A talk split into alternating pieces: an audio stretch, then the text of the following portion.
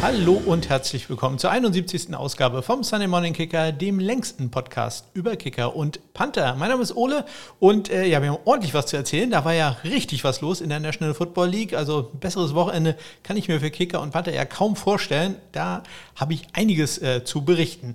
Nicht allzu viel zu berichten habe ich über meine geliebte Tiefgarage. Äh, da haben wir jetzt eine Antwort bekommen, was da noch gemacht werden muss. Und äh, es ist von Restarbeiten die Rede. Also ich äh, denke mal nicht, dass das in diesem Jahr noch was wird, äh, da ja ohnehin hier die Straße ähm, demnächst gesperrt wird. Ich äh, gehe also davon aus, dass dann im Jahr 2022 eine Tiefgarage hier zur Verfügung steht, die dann auch nutzbar wäre. Es äh, würde mich sehr freuen, denn so langsam wird es hier tatsächlich ein bisschen eng mit den äh, Parkplätzen durch die Bauarbeiten in den Straßen, äh, die gesperrt sind. Hm, ja, äh, bisher immer alles gut gegangen, aber Wer weiß, wie lange noch. Ja, äh, ansonsten, wir haben neue Nachbarn im Haus, das hatte ich, glaube ich, mal erzählt. Und äh, wir haben denen wieder WLAN zur Verfügung gestellt. Das hatte ich ja in der alten Wohnung schon mal ausprobiert mit der äh, WG, die da unter uns eingezogen war. Und auch äh, bei diesen Nachbarn haben wir dann äh, über die Fritzbox einen Gastzugang äh, geschaltet. Das klappt ja wirklich ganz hervorragend. Muss ich mal, mal wirklich loben. Da äh, ja, muss man nicht viel machen. Zwei Klicks, äh, ein Passwort vergeben und äh, kann dann einen Zettel ausdrucken, den in die Hand geben und das läuft. Anscheinend äh, ist die Reichweite, hier sind die Mauern halt doch ein bisschen dicker als in der alten Wohnung. Ähm, ähm, doch so dick, ähm, dass das Signal nicht so richtig gut ankommt, denn ich habe mal reingeguckt, ich glaube, so richtig die ich eingeloggt waren, die bisher noch nicht äh, in diesem äh, Gast-WLAN. Aber ja, das tut mir leid. Aber wir sind halt ein Stockwerk unter uns und dann noch so ein bisschen versetzt. Und wir haben hier schon in der eigenen Wohnung äh, Probleme, überall ein WLAN aufrechtzuerhalten. Ich habe äh, die alte Fritzbox als, äh, ist das, äh, Mesh reingesetzt, als Repeater, damit hier wirklich selbst in unserer Wohnung alles abgedeckt ist. Und dann kann ich mir vorstellen, dass das ein bisschen schwer ist, ähm, noch ein Stockwerk äh, tiefer, dass da wirklich alles ankommt. Ja, äh, ankommen äh, wird auch demnächst der Weihnachtsmann. Es äh, weihnachtet doch sehr, naja, noch nicht ganz so sehr, aber äh, es kommt so langsam. Und äh, da muss man natürlich an die wichtigen Dinge denken, nämlich äh, eure Liebsten beschenken.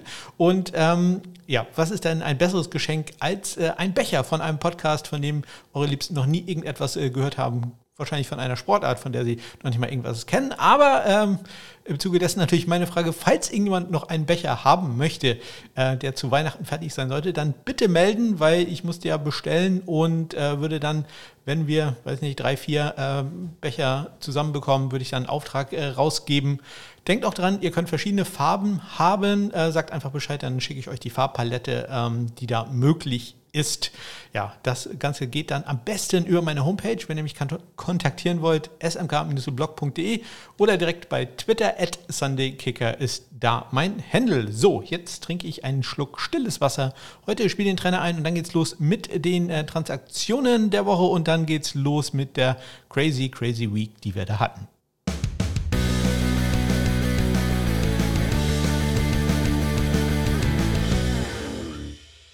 Los geht es am vergangenen Dienstag. Da sind einige Spieler von den Practice Squads entlassen worden, nämlich zum einen Lirim Hairulahu bei den Cowboys, Matt McCrane bei den Cardinals und äh, Panther Johnny Townsend bei den Baltimore Ravens.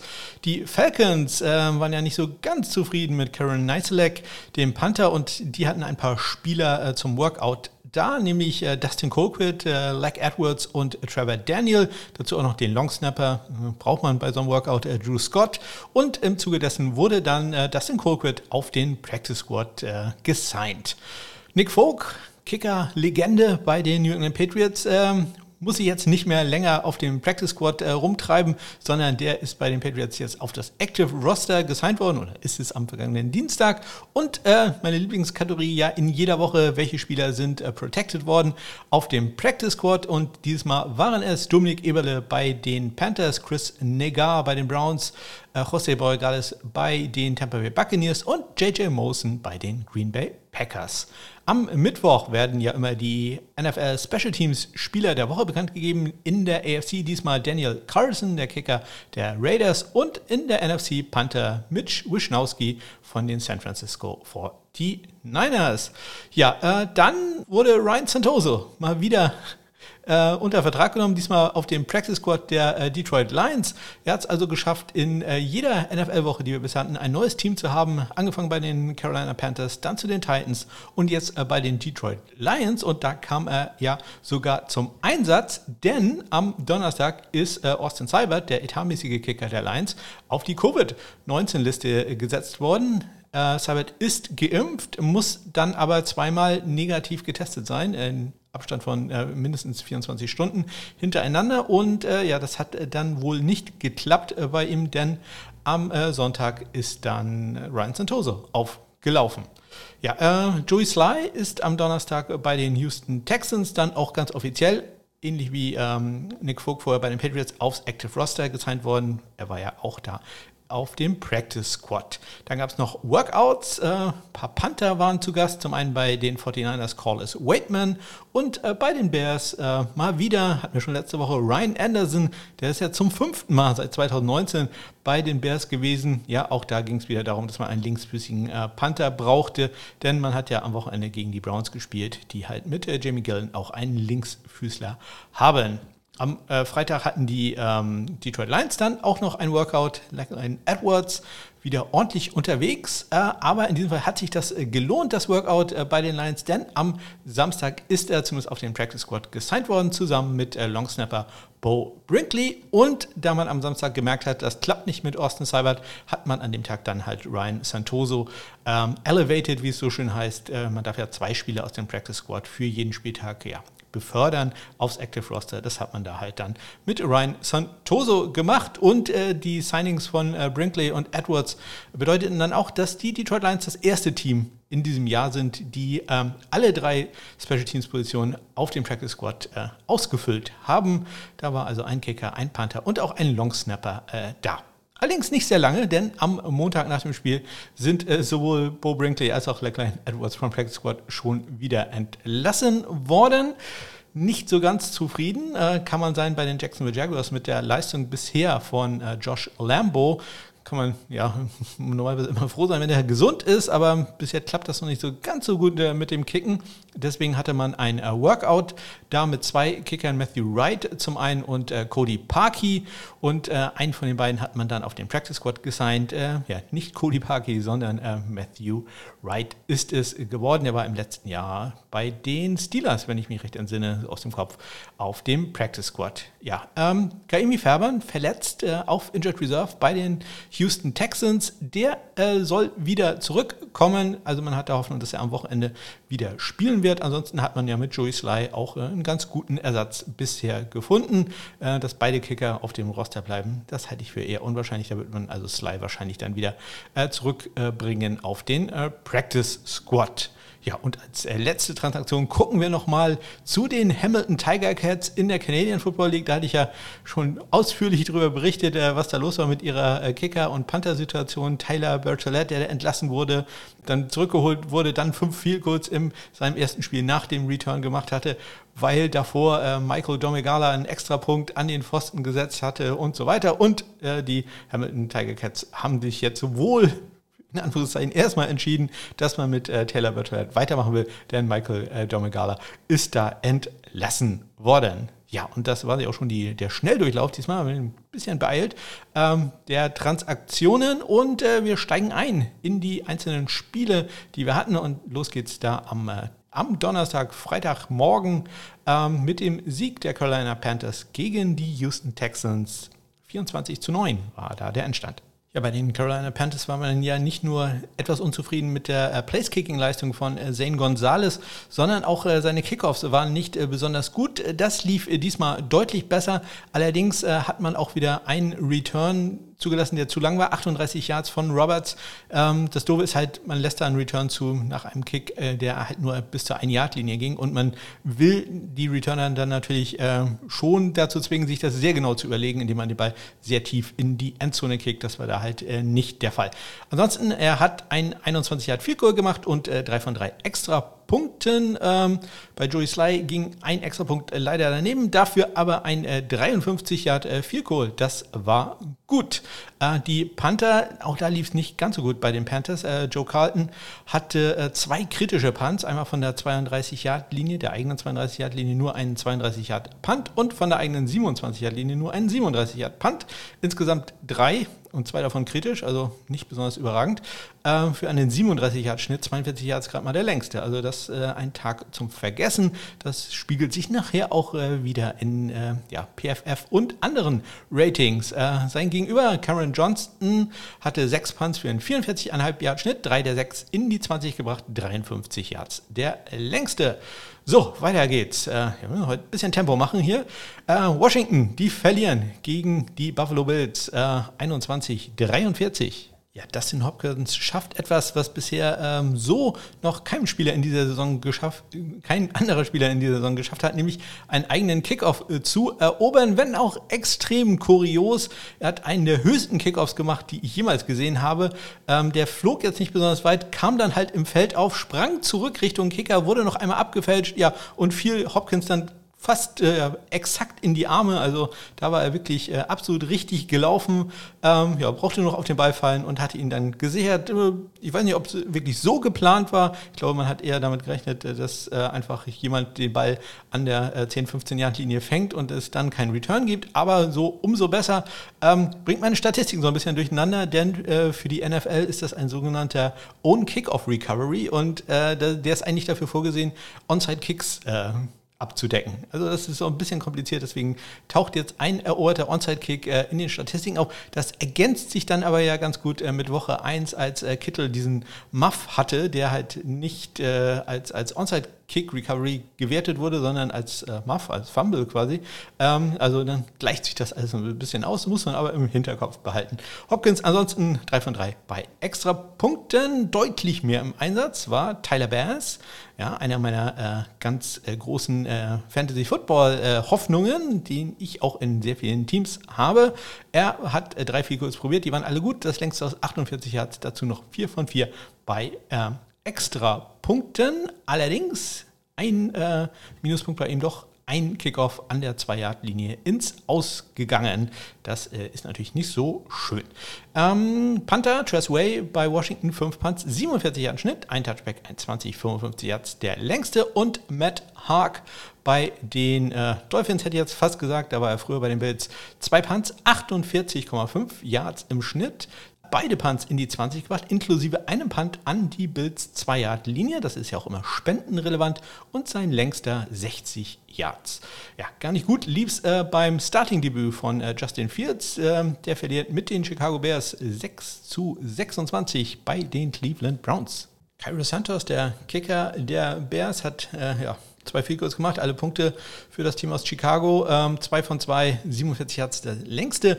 Und äh, wir würden sehr viel über Chase McLaughlin reden, wenn nicht so viel anderes passiert wäre an diesem Wochenende. Denn Chase McLaughlin hatte einen super Tag, zwei extra Punkte probiert, beide getroffen, vier Field Goals probiert, beide, äh, beide getroffen, alle vier getroffen, inklusive einem ganz, ganz tollen 57 Yarder. Wie gesagt, wir würden da äh, einiges äh, drüber sagen, wenn nicht das nächste Spiel gleich kommen würde, äh, wo andere Sachen passiert sind. Auch die Panther, äh, durchaus erwähnenswert, äh, nicht so sehr Jamie Gillen, zwei Punts, 41 Yards, äh, ein in die 20 gebracht, 48 der längste für den Panther der Browns. Pat O'Donnell, bei dem lief es äh, deutlich besser, war auch sehr viel häufiger im Einsatz, muss man auch sagen. Sieben Punts für einen 56,7 Yard Schnitt. Leider kein in die 20 gebracht, 63 Yards sein längster Punt. Ja, und äh, wir behalten uns das äh, lange Fico von Chase McLaughlin mal äh, so ein bisschen im Hinterkopf. Den brauchen wir später nochmal beim Fantasy Football. Aber jetzt kommen wir natürlich zu dem Spiel, über das alle reden, äh, nämlich den Sieg der Baltimore Ravens bei den Detroit Lions 19 zu 17. Ja, fangen wir da mal mit den äh, Panthern an. Ich glaube, bei den Kickern müssen wir noch ein bisschen mehr drüber sagen. Sam Cock, der äh, Panther der Baltimore Ravens, drei Punts für einen äh, knapp 46 Yard Schnitt, zwei der drei in die 20 gebracht, 54 Yards der längste. Häufiger im Einsatz war Jack Fox äh, von den Lions, sechs Punts, äh, davon zwei in die 20 gebracht, inklusive einem an die 4 Yard Linie der Ravens. 45,5 äh, Yards sein Schnitt und 59 Yards sein längster. Ja, ich hatte vorhin erwähnt, ähm, Ryan Santoso musste ran, weil äh, Austin Seibert noch auf der Covid-Liste war äh, und der hat seinen Job äh, gut gemacht, äh, hatte auch nicht so viele äh, Chancen, 2 von 2 bei Extrapunkten und ein 35 Yard Field bisher das längste in seiner ja noch relativ jungen Karriere. Äh, und das Ganze ein ja, Go-Ahead Field Goal, also man ist in Führung gegangen ähm, mit einer Minute und fünf Sekunden noch zu spielen. Vier Sekunden, da wollen wir doch korrekt sein, noch zu spielen äh, im Spiel. Und äh, ja, das sah dann so aus, als wenn es der Sieg wäre, aber dann Lamar Jackson bei einem vierten und 19 mit zu zu Watkins für 36 Yards. Äh, dann ein Spielzug später sah es sehr stark nach äh, Delay of Game aus. Hat auch äh, Gene Steratore, der frühere ähm, Super Bowl-Schiedsrichter, äh, in einem Tweet gesagt, aber ja, wenn es nicht äh, gepfiffen wird, dann ähm, ist es halt kein Foul. Und so durfte Justin Tucker aufs Feld kommen. Justin Tucker war zu diesem Zeitpunkt äh, 3 von 4 bei kurz, hatte ein äh, 49 Yarder äh, rechts äh, vorbei geschossen, hatte zu, dazu noch einen Extrapunkt gemacht. Aber ja, dann äh, wurde er gebeten, ein sehr, sehr langes Field zu kicken. Ein NFL-Rekord Field 66 Yards lang. Und ähm, wir hören doch mal rein, ähm, wie das Greg Gumbel und äh, Adam Archuleta kommentiert haben.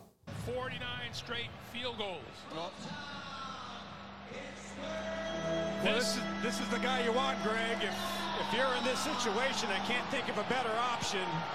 This is for an NFL record 66 yards.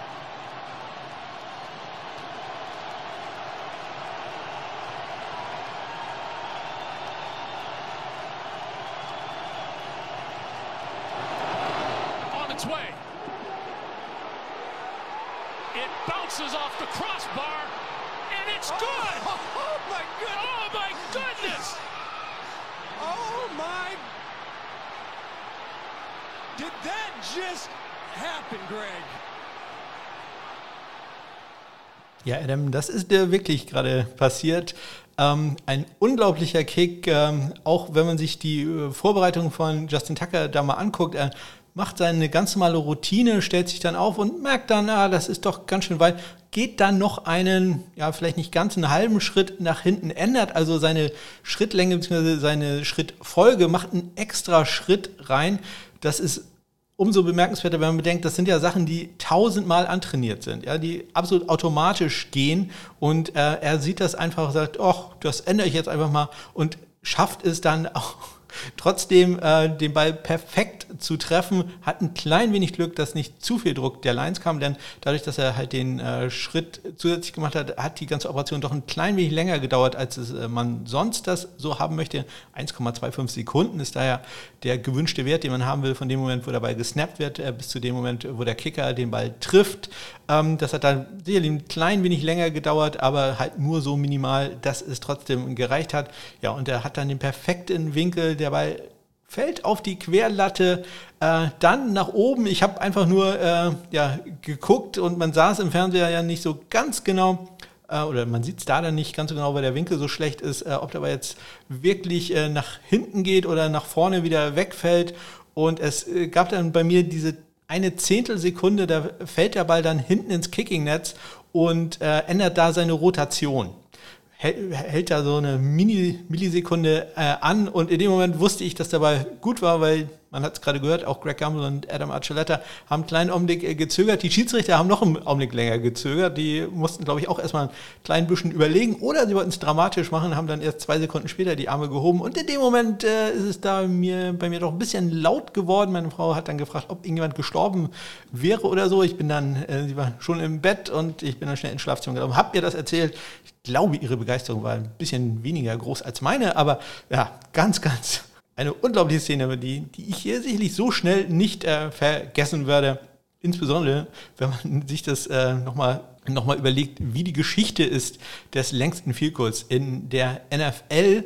Ähm, ja, 1953 hat ein gewisser Defensive Back, Burt Richter, von äh, den Baltimore Colts den äh, Rekord aufgestellt mit einem 56 Yarder. Das war 1953 und es hat dann immerhin 17 Jahre gedauert, bis dieser Rekord gebrochen wurde äh, vom legendären Tom Dempsey von den New Orleans Saints, auch gegen die Lions, äh, ja, auch mit einem Game Winner. Ähm, da, damals allerdings noch im Tulane Stadium, also draußen, also ganz hervorragende Leistung von äh, Dempsey, insbesondere wenn man bedenkt, äh, dass der nur einen halben Arm und äh, nur einen halben Fuß hatte. Also ähm, das war da schon, äh, ja, sehr erstaunt, wie er das gemacht hat. Es gibt auch extra die Tom Dempsey-Regel, denn er hatte so einen Schuh, der an seine ähm, Fußform angepasst war. Die hatte dadurch, dass sein Fuß halb, ja, stellt euch vor, euch fehlt einfach der halbe Fuß. Der ist äh, tatsächlich in der Mitte ja, einmal ähm, durch, durchgesägt. Ähm, war, war, angeboren so. Also ich möchte jetzt keine Horrorszenarien äh, da ähm, ähm, in euren Kopf auftun. Aber ähm, dadurch war die Trefferfläche für den Schuh halt sehr, sehr groß und das half ihm halt tatsächlich, insbesondere bei, bei langen Field Goals, ähm, natürlich äh, die Genauigkeit insbesondere damals hat man ja noch so einen Straight-on-Anlauf ähm, genommen, äh, war jetzt nicht ganz so groß, aber das war halt damals vollkommen normal. Ja, 63 Yards 1970 und dann hat es satte 28 Jahre gedauert, bis überhaupt jemand diesen Rekord eingestellt hat. Jason Elam, damals in der Höhenluft äh, von Denver.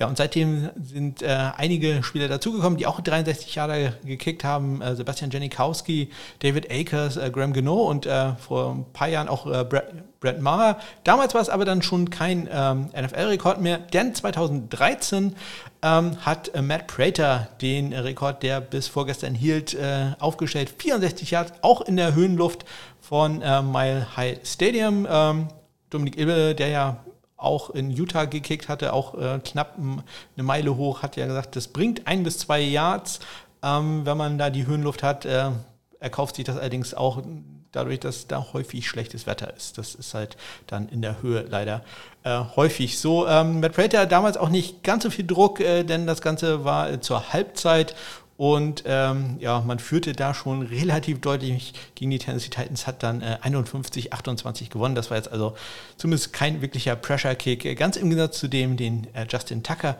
gemacht hat. Äh, Justin Tucker ist jetzt 16 von 16 in seiner Karriere bei Vielkurz in der letzten Minute. Der hat also noch nie da ein Vielkurz daneben gesetzt. Also wirklich un unglaublich. Ich hoffe, dass eine Tradition äh, fortgesetzt wird, nämlich, ähm, dass der Rekordhalter einen Brief schreibt an den äh, neuen, äh, oder der alte Rekordhalter an den neuen Rekordhalter. Das hatte äh, Tom Dempsey, der leider mittlerweile verstorben ist, äh, erzählt, dass als er den Rekord gebrochen hat, hat er von Bert Richter einen äh, handgeschriebenen Brief erhalten und äh, er hat das dann auch äh, gemacht und äh, Matt Prater dann einen Brief geschrieben und ich hoffe, dass auch äh, Matt Prater sich äh, da diese Tradition fortsetzt und äh, Justin Tucker dann ja auf diese Weise gratuliert. Ja, ich glaube, das ist ein Rekord, den wir sehr lange ähm, ähm, erleben werden oder mit dem wir sehr lange leben müssen. Wie gesagt, 1953 dann 1970, dann 2013 ähm, und jetzt gleich um zwei Yards das Ganze verbessert. Ich denke, das wird eine einige Zeit dauern, bis äh, da jemand äh, rankommt. Auf der anderen Seite, ich glaube, Justin Tucker spielt nächste Woche in Denver. Ja, mal gucken, was da passiert. Kommen wir jetzt aber zum äh, Sieg der ähm, Tennessee Titans. Die schlagen die Indianapolis Colts 25 zu 16. Ja, Randy Bullock war ja ein von mir empfohlener Fantasy-Football-Kicker äh, gewesen äh, und äh, ja, war jetzt nicht so ganz überzeugend. Zwei von zwei bei extra Punkten, dazu noch ein 32 Yard äh, Field Goal, also ja, äh, fünf, fünf Punkte im Fantasy-Football ja, besser als äh, nichts, sage ich mal. Zumindest Fantasy-Football-mäßig lief es besser bei Hot Rod Rodrigo Blankenship. Ähm, elf Fantasy-Punkte gemacht, einen extra Punkt, drei von vier bei vier kurz. Leider ein 51 Jahre rechts daneben gesetzt. Äh, Wäre wichtig gewesen. Das Ganze war eine Minute vor dem Ende und hätte das Ganze zu einem One-Score-Game gemacht. Aber ja, so ja, kann man ihm jetzt keine, kein Game-Losing Field Goal machen, aber ja, wäre schon schön gewesen für Annapolis, um da noch eine Chance zu haben. So ist es leider nichts geworden. Rigoberto Sanchez äh, von den Colts hatte vier Punts für einen 49,2 Yard Schnitt, ein in die 20 gebracht, 56 Yards der längste und Brad Kern von den Titans hatte gerade mal einen einzigen Punt für 42 Yards. Kommen wir zum etwas überraschenden Sieg der äh, Chargers, die gewinnen bei den Kansas City Chiefs 30-24. Harrison Butker von den Chiefs, drei Extrapunkte gemacht, dazu noch ein 34 Yard äh, Field Goal. Auch ein Field Goal hatte Tristan Wiskino von den Chargers aus äh, 24 Yards. Bei den Extrapunkten lief es allerdings überhaupt nicht gut. Äh, gleich zwei hat er daneben gesetzt. Eins von drei war da am Ende äh, seine äh, Bilanz und äh, vielleicht war das auch der Grund, warum die Chargers dann ja, den Touchdown vielleicht zur Führung und im Endeffekt zum Sieg ein bisschen zu früh gemacht haben. Und äh, dann, es gab da sehr viel Kritik, dass man doch hätte doch an der Drei-Yard-Linie einfach aufs Knie gehen äh, können und dann die Zeit runterlassen sollen und äh, dann äh, ein Field Goal kicken. Aber ja, wie gesagt, äh, war jetzt an dem Tag nicht unbedingt äh, ein absolutes äh, Gegebenes, dass Wiskino da alles äh, trifft. Panther Tai Long von den Chargers hatte einen kritischen Punt von der eigenen 26, nur ein 24-Yard-Punt. Das ist also wirklich nicht gut. Äh, insgesamt vier Punts für einen 43-Yard-Schnitt, äh, zwei immerhin in die 20 gebracht, 55 der längste. Und äh, Tommy Townsend von den Chiefs, einen einzigen Punt, ebenso wie gerade eben Brad Kern, für 51 Yards. Ja, damit auch ein 51-Yard-Schnitt und 51 der längste. Nicht in die 20 gebracht, den guten Punt.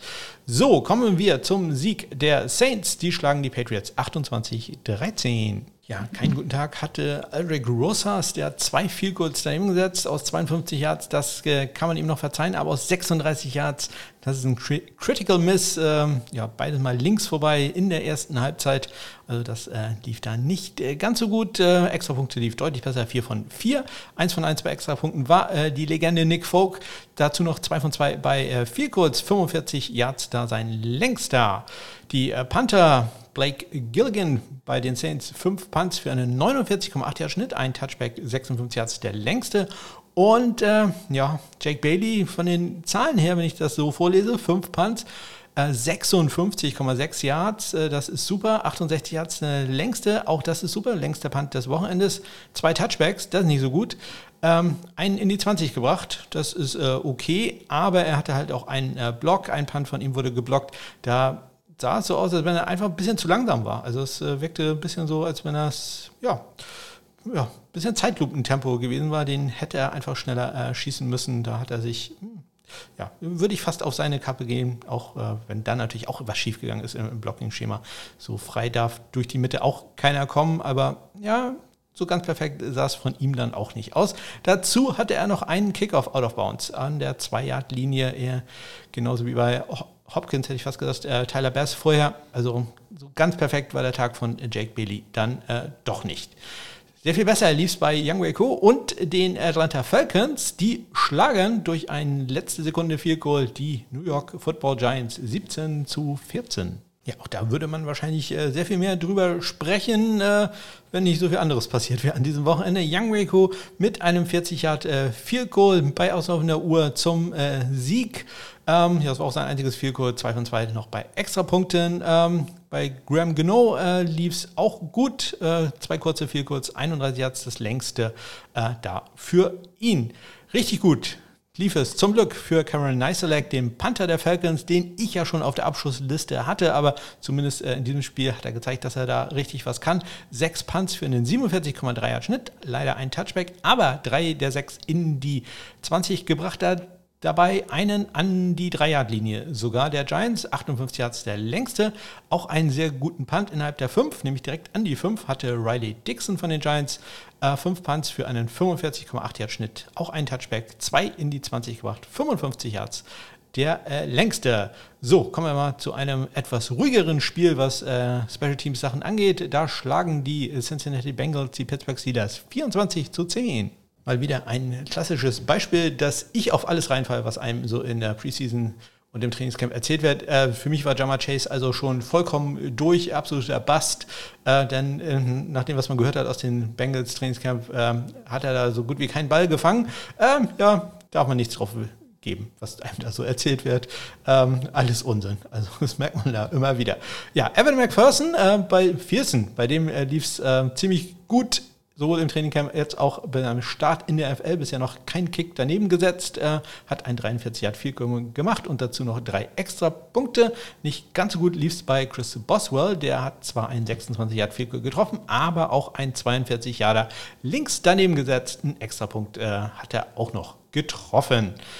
Kevin Huber, der Panther der Bengals, hatte fünf Punts für einen 48,2 Yard Schnitt, drei der fünf in die 20 gebracht, 54 der längste und keinen richtig guten Tag hatte Presley Harvin, der Rookie Panther der Steelers, vier Punts für nur einen 40,5 Yard Schnitt, äh, einen immerhin in die 20 gebracht, 50 Yard der längste. So, jetzt wird es äh, wieder etwas äh, länger und äh, interessanter, denn wir kommen zum Sieg der Arizona Cardinals bei den Jacksonville Jaguars 31 zu 19. In der NFL erlebt man ja immer wieder etwas Neues, etwas, was man bisher noch nicht so gesehen hat. Und äh, so war das auch in diesem Spiel. Ähm, nämlich, es gab ein Punt von Logan Cook, den Panther der Jacksonville Jaguars. Den wollte Returner Randall Moore von den Cardinals aufnehmen, hat den Ball aber gemafft. Ähm, sprich, ähm, nicht fangen können. Der Ball wurde dann allerdings von den Arizona Cardinals dann auch wieder erobert. Es ist also so nichts äh, Schlimmes äh, passiert. Aber als man sich dann die Aufzeichnungen mal angeguckt hat, konnte man sehen, dass ganz bevor, ganz kurz bevor Randall Moore den Ball fangen wollte, der Ball getroffen wurde von der Flagge eines Schiedsrichters und äh, dadurch die Rotation ein klein wenig verändert hat. Und ähm, ihr wisst ja mittlerweile, dass die Punt-Returner schon Schwierigkeiten damit haben, äh, die Rotation bei linksfüßigen Panthern äh, zu berechnen und den Ball dann sicher aufzunehmen. Das muss schon trainiert werden. Und dann könnt ihr euch vorstellen, was passiert, äh, wenn da ja, plötzlich aus dem Nichts so eine Flagge kommt und den Ball äh, ein klein wenig verändert. Also äh, Moore hat später gesagt, er hat davon überhaupt nichts gemerkt, sondern er muss einfach den Ball fangen und das ist auch richtig so. Aber ähm, der Head Coach Cliff Kingsbury von den Cardinals war ziemlich sauer und äh, wollte wohl, dass äh, Gerald Prelo, der äh, Field Judge, der diese Flagge geworfen hat, äh, am liebsten äh, hätte man das gemerkt, dass der sofort aus dem Spiel rausgeschmissen wird. Wobei ich da mir sehr sicher bin, das war einfach ähm, ja, Zufall, ein sehr kurioser Zufall, der im Endeffekt dann ja äh, auch kein ähm, Schaden war für die Arizona Cardinals, denn sie haben halt den Ball gesichert. Trotzdem eine sehr ähm, ja, interessante, lustige Szene. Äh, auch eine Sache, die habe ich so noch nie gesehen werde ich vielleicht auch nie wiedersehen. Logan Cook insgesamt sechs Punts für 48,2 Yard Schnitt, drei der sechs in die ähm, 20 gebracht, 56 Yards sein längster. Ähm, allerdings auch einen kritischen Punt, äh, 29 äh, Yards äh, von der 29-Yard-Linie hat er einen 36-Yard-Punt gehabt, aber ich hatte gesagt, drei Punts in die 20 gebracht, inklusive einem Punt an die 1-Yard-Linie. Und ihr wisst, das ist ein perfekter Punt. Äh, kein Punt ist perfekt, außer er ist endet an der Ein-Yard-Linie. Andy Lee hat das leider nicht ganz so geschafft für die ähm, Cardinals, aber hatte einen super Durchschnitt, 5 Punts für einen 50,6 Yard Schnitt, ein Touchback leider 59 Yards, der längste. Gar nicht gut lief es bei Josh Lambo, da mache ich mir doch langsam Sorgen, hat das vorhin schon mal kurz erwähnt. Der Kicker der Jacksonville Jaguars, ähm, kein Fico probiert, drei Extrapunkte probiert, davon sind zwei daneben gegangen. Also eins von drei nur. Und äh, ja, das ist äh, hm, wirklich äh, nicht sehr gut. Ich weiß nicht, wie lange man äh, das einfach äh, so äh, durchgehen lässt. Man hat jetzt ja einen Kicker aufs Practice Squad gesigned, wobei ich auch nicht so sicher bin, ob Matthew Wright da dann die Langzeitlösung wäre. Ja, Josh Lambo, hoffentlich fängt er sich bald, denn ich bin eigentlich ein großer Freund von ihm. Matt Prater, der Kicker der Arizona Cardinals hat äh, einen 34 Yard Field Goal probiert und 4 von 4 extra Punkte gemacht. Aber darüber reden wir natürlich nicht, denn ähm, Matt Prater, ich hatte das vorhin erwähnt, war bis zum letzten Wochenende der Rekordhalter für das längste Field Goal in der NFL mit 64 äh, Yards. Und ähm, ja, er hat dann seinem Coach gesagt, Junge, 68 Yards, Cliff, das mache ich locker. Äh, schick mich doch bitte mal aufs, aufs Feld. Äh, sind nur noch die, die Uhrzeit, äh, die Halbzeit steht kurz bevor, es sind noch ein paar Sekunden zu spielen. Äh, ich probiere einfach mal ein 68 Yard äh, Field Goal. Nicht in der Höhe, ähm, nicht in Denver, sondern in Jacksonville. Und ähm, ja, das ähm, haben die Jacksonville Jaguars dann geahnt dass ähm, das vielleicht nicht ganz so klappt, haben Jamal Agnew hinten aufgestellt als äh, Returner. Und wie der Zufall es so will, haben wir Glück gehabt, dass auch noch äh, Gus Johnson und Akib Talib dieses Spiel äh, kommentiert haben. Und was kann es Schöneres geben, als ein sensationelles Spiel, ein sensationelles Spiel zu kommentiert von Gus Johnson? Das hören wir uns doch jetzt auch nochmal an. Andy Lee, the punter, is his holder. Aaron Brewer, the long snapper. Agnew is back. So here we go. Matt Prater in to attempt a 68-yarder for NFL history. Got it up. And short. Agnew brings it out of the end zone. Agnew still running. Agnew down the sideline. Agnew touchdown Jacksonville. 109 yards.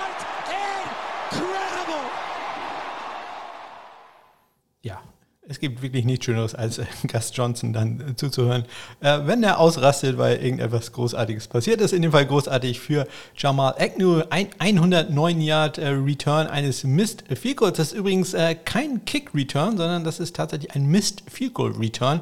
Das ist eine eigene Kategorie in den Statistiken. Ja, unglaublich. Geteilt der längste Spielzug in der NFL-Geschichte. Ähm, zwei weitere Spieler haben das auch schon mal äh, aus dieser Entfernung geschafft, einen Touchdown zu erzielen. Ja, äh, wenn ihr da ein ähm, bisschen mehr Infos zu haben wollt, dann hört doch mal rein in äh, die Footballerei. Da hat äh, Max von Garnier und äh, Schuan Fatah einen äh, Talk zugehabt in äh, ihren Money Down, in der, ihrer Money Down Serie und ähm, haben da ein bisschen erzählt, wie da denn die Aufstellung ist, ähm, was gemacht wird, äh, wie man darauf vorbereitet ist, äh, dass so ein Return äh, passiert. Ähm, Finde ich sehr, sehr interessant. Ich hätte mir gewünscht, Sie hätten ein bisschen vielleicht mal was zum Canadian Football äh, erzählt, wo das ja Standard ist, ähm, dass man äh, nach einem ähm, Field Goal Kick nach vorne läuft, um einen eventuellen Return zu stoppen, denn im Canadian Football sind die Torstangen ja auf der Goal-Line und die Endzone ist 20 Yards tief und nach einem ähm, ja, äh, Fehlschuss muss der Ball äh, aus der Endzone rausgebracht werden. Ansonsten gibt es einen Touchback und ein Touchback bedeutet äh, im Canadian Football auch ein sogenanntes Single, sprich da gibt es einen Punkt für das kickende Team.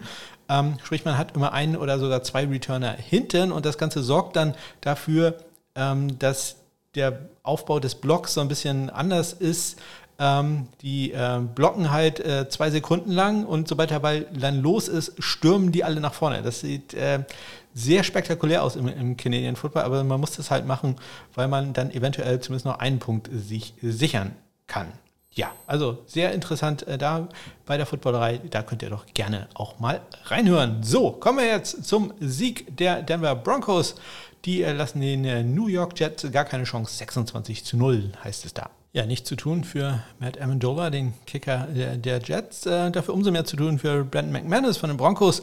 Vier kurz probiert, alle getroffen, längste aus 47 Yards, dazu noch zwei von zwei bei extra Punkten. Ja, die äh, Panther, ja, äh, Sam Martin von den Broncos nicht ganz so viel zu tun, auch keinen ganz so guten Tag gehabt, einen kritischen Punt von der eigenen 36, nur einen 26 Yarder äh, abgesetzt, äh, insgesamt drei Punts für einen 40,7 Yard Schnitt, ein in die 20 gebracht.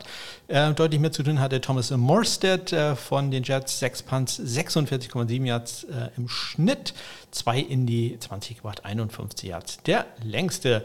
So, kommen wir zum nächsten Spiel mit jede Menge Kicker-Action, nämlich die äh, Las Vegas Raiders schlagen in der Verlängerung die Miami Dolphins 31, 28.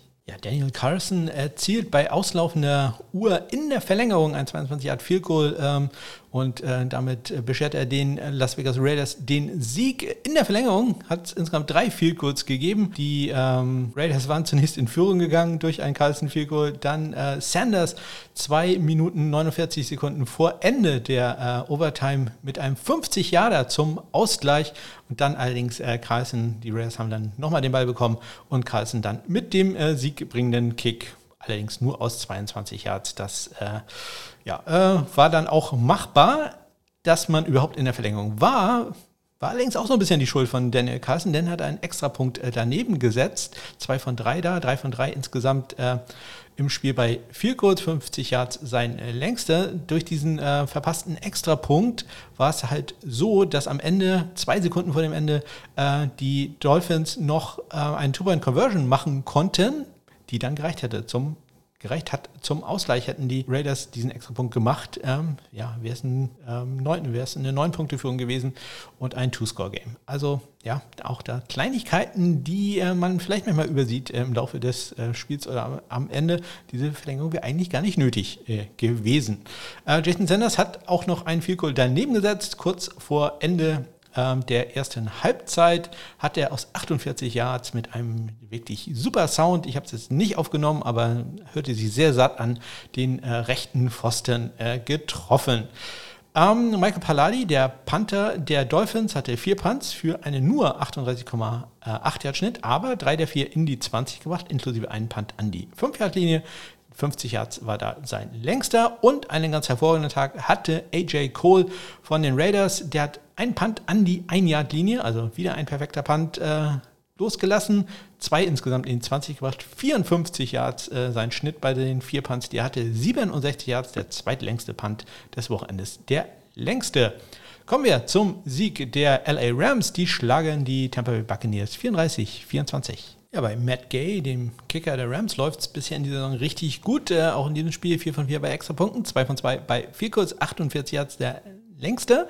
Ryan Suckup äh, hat ein 600 Field Goal gekickt, äh, hat dann noch aus 55 Yards eins probiert. Ähm, der war dann nicht äh, gut und das war auch noch nicht mal wirklich knapp. Äh, 3 von 3 bei Extrapunkten. Außerdem äh, hat man einen Onside-Kick äh, probiert, der war allerdings äh, nicht erfolgreich. Gar nicht gut, gar nicht gut, überhaupt nicht gut. Liefs bei Bradley Pinion, dem Panther der Buccaneers, der hatte äh, vier Punts und zwei dieser vier Punts waren kritisch.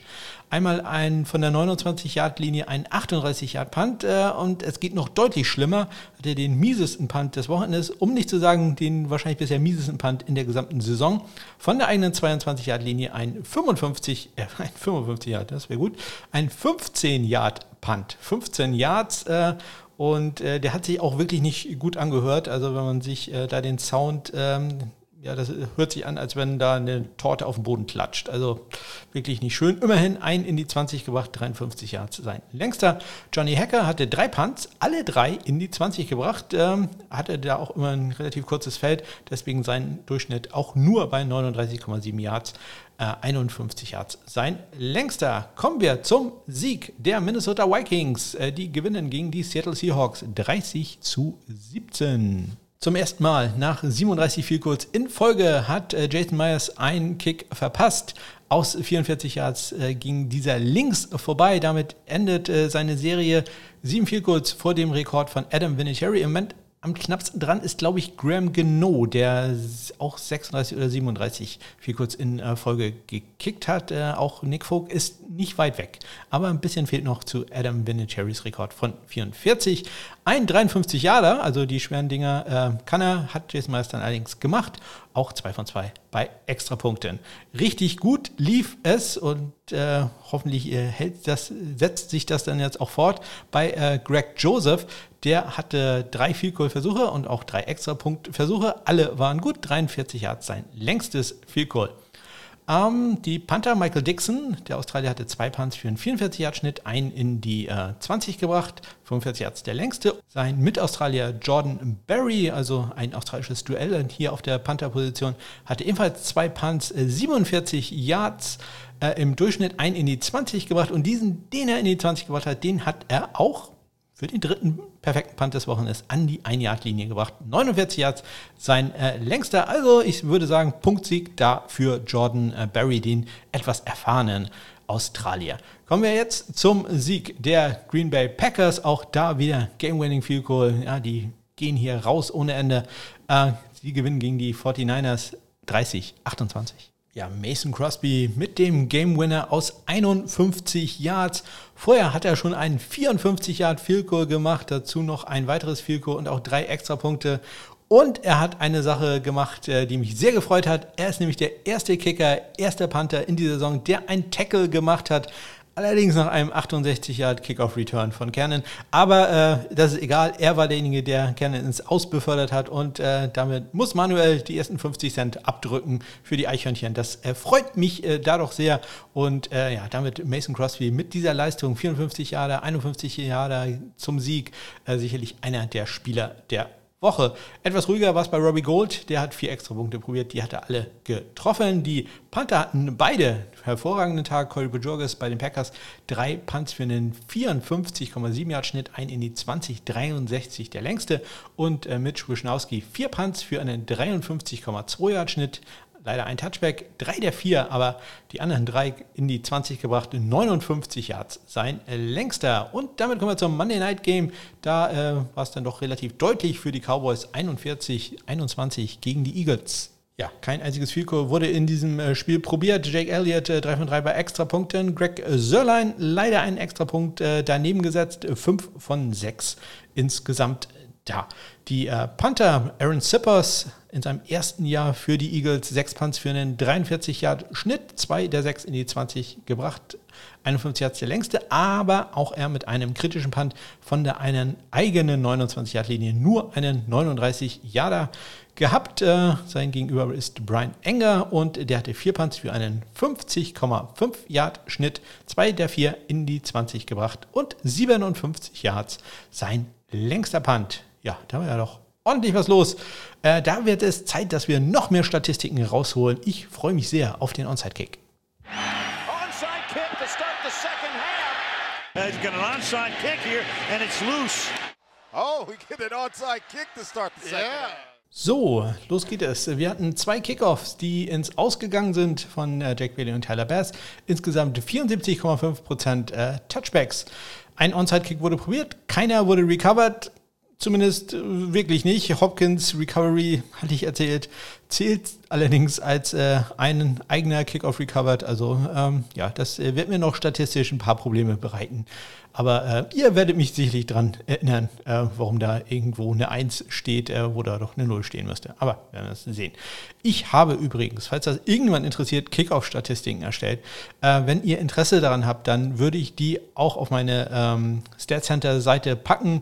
Da wird es eine neue Tabelle geben. Ich wurde nämlich mal gefragt, ob ich äh, errechnen könnte, wie die durchschnittliche Starting Field Position nach einem Kickoff ist. Und natürlich kann man das machen. Es gibt eine kleine Unsicherheit da drin bisschen kompliziert, das äh, zu erzählen. Ähm, äh, Pro Football Focus macht das, bei denen heißt das irgendwie Average Field Position und daran habe ich mich jetzt auch orientiert. Das kommt in etwa hin und wird über die Saison ziemlich genau hinkommen. Aber äh, es gibt dann eine kleine Unschärfe, die ich leider so nicht auflösen kann. Das äh, können die halt sehr viel besser machen, wenn da an jedem Spiel fünf, sechs Leute sitzen, die jeden einzelnen Spielzug statistisch erfassen. Äh, das kann ich natürlich nicht. Ich muss die Statistik nehmen, die mir vorliegen. Und da fehlt mir leider eine Angabe, die ich dann so ein bisschen ähm, ja, mitteln muss aber es kommt äh, etwa hin und äh, ich kann euch sagen, die äh, beste Feldposition, also die schlechteste für den Gegner, ähm, die erzeugt zurzeit Randy Bullock. Äh, da startet der Gegner immer an der, ähm, im Durchschnitt an der 20-Yard-Linie, nicht an der 25 wie nach einem Touchback. Dann äh, Robbie Gold, äh, Jason Myers, Cameron Neiselek und Justin Tucker. Und die schlechteste, also die beste Position für den Gegner, ähm, die erzeugt ähm, Chris Boswell, 28,3 Yard Linie. Ähm, Austin Seibert, Brent McManus, äh, Josh Lambo, bei dem es ja ohnehin nicht so gut läuft. Und am allermiesesten zurzeit äh, Matt Amendola. Ähm, da startet der Gegner von der 32,4 Yard Linie. Also immerhin gut 7,5 Yards äh, besser als bei einem Touchback. Das sollte man auch ändern. Im, gut, Moment ist es halt auch so, dass ein guter Return da schon ziemlich reinhaut. Also das äh, muss man sich auch am Ende der Saison vielleicht etwas genauer angucken. Wie gesagt, falls Interesse daran besteht, bitte Bescheid sagen äh, SundayKicker oder bei Instagram Northern Cards äh, oder einfach in die Shownotes gucken. Da sind alle Infos, äh, Kontaktmöglichkeiten drin.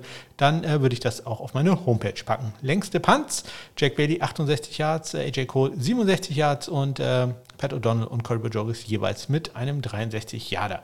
Das längste Field Goal muss ich nicht erwähnen, 66 Yards Justin Tucker. Critical Misses, also Misses unter 39 Yards. Einer äh, Aldrich Grossers. Hätte ich jetzt fast auch Justin Tucker gesagt. Nein, Aldrich Grossers aus 36. Kritische Punts hatte ich hoffentlich alle erwähnt. Insgesamt waren es acht Stück. Power Punt, also der Gegenteil von einem kritischen Punt, äh, einfach draufhauen und gucken, wie weit dabei fliegt. Da war der beste ähm, Pat O'Donnell. Fünf Punts, 59,4 Yards im Schnitt. Äh, super. Äh, Karen Neiselek hatte nur einen einzigen, den aber für 58 Yards. Und äh, Brian Enger und Mitch Wischnowski hatten jeweils zwei äh, Power Punts äh, für Durchschnitt 56,5 Yards. Äh, wir hatten den geblockten Punt von äh, Bailey. Es gab keine einzige Roughing the Kicker Strafe an äh, diesem äh, Wochenende. Ansonsten viel Kunst und so wurden auch nicht äh, geblockt. Punt Returns über 15 Yards gab es insgesamt 10, den längsten durch Devin Duvernay äh, gegen die Lions. Äh, Duvernay von den Ravens, ein 29-Yard-Return hat er geschafft. Und den längsten Kickoff-Return hatte ich auch erwähnt, Cannon von den 49ers gegen äh, die Green Bay Packers. Ähm, Mason Crosby schubst ihnen aus, allerdings erst nach 68 Yards. Ähm, den anderen Return über 35 Yards, den hatte Andre Roberts von den Texans, einen 38 Yarder gegen Carolina. Ja, kommen wir zu den wöchentlichen Auszeichnungen, die ich vergebe. Die Kicking Stars und äh, da geht natürlich ein Kicking Star, das ist äh, selbstverständlich an Justin Tucker. Seine erste Auszeichnung in dieser Woche, auch die erste, äh, in, diesem, in dieser Saison, äh, auch die erste für Chase McLaughlin von den Browns. Das muss auch erwähnt werden. Und natürlich Mason Crosby kriegt auch eine für alle jeweils die erste. Äh, wo mache ich mir Sorgen? Kicking Woes, ja. Josh Lambo natürlich. Ähm, seine erste äh, Erwähnung in dieser Negativkategorie hoffentlich auch die letzte. Und äh, zweimal vergebe ich den Preis für den Panther der Woche, nämlich zum einen an Logan Cook. Ähm, ja, einen kritischen Punt, aber trotzdem insgesamt äh, durchaus auszeichnungswürdig seine Leistung. Und äh, zum zweiten Mal schon AJ Cole von den Raiders. Der hat bisher eine ganz, ganz hervorragende Saison. Gucken wir da mal, ob äh, Pro Football Focus das auch so sieht. Äh, die Top 5 Panther bisher bei denen. Ja, sie sehen es auch so.